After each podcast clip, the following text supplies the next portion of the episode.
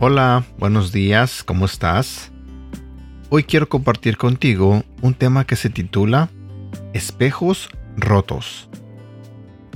La Biblia nos dice en el libro de Mateo, capítulo 27, versículo 38.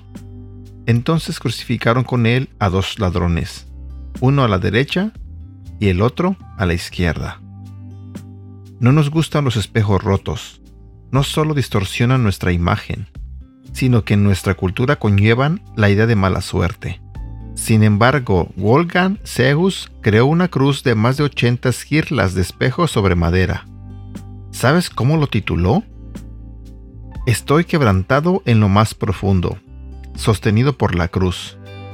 Hace más de dos mil años alguien fue menospreciado y experimentó el quebranto. Jesús de Nazaret, siendo inocente, fue condenado.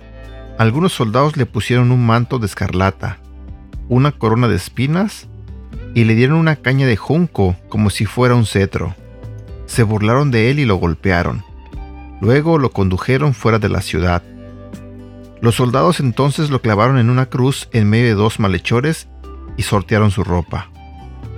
Hicieron guardia, probablemente con indiferencia, no sabiendo que moriría crucificado el Salvador del mundo.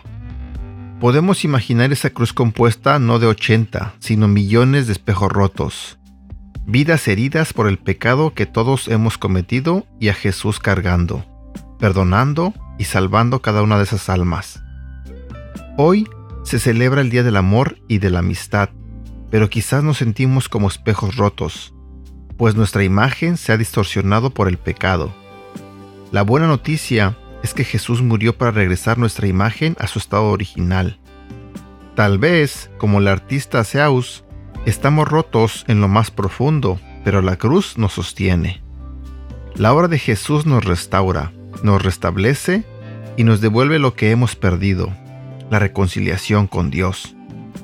Frase para recordar, Jesús, gracias porque no hay amor más grande que el que me mostraste por mí en la cruz. Y bueno, espero que tengas un bonito día y hoy que es 14 de febrero, que tengas un feliz día del amor y de la amistad. Te mando un beso, te mando un abrazo y muchas bendiciones. Hasta pronto.